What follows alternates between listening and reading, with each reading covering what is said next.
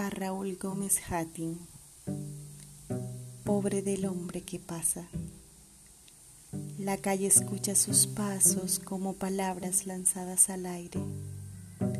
La gente lo ve errante, no sabe a dónde se dirige, lo ve solo. Desconocen que la poesía es a veces camino y compañera. No saben que cuando se nace loco, la poesía es la única.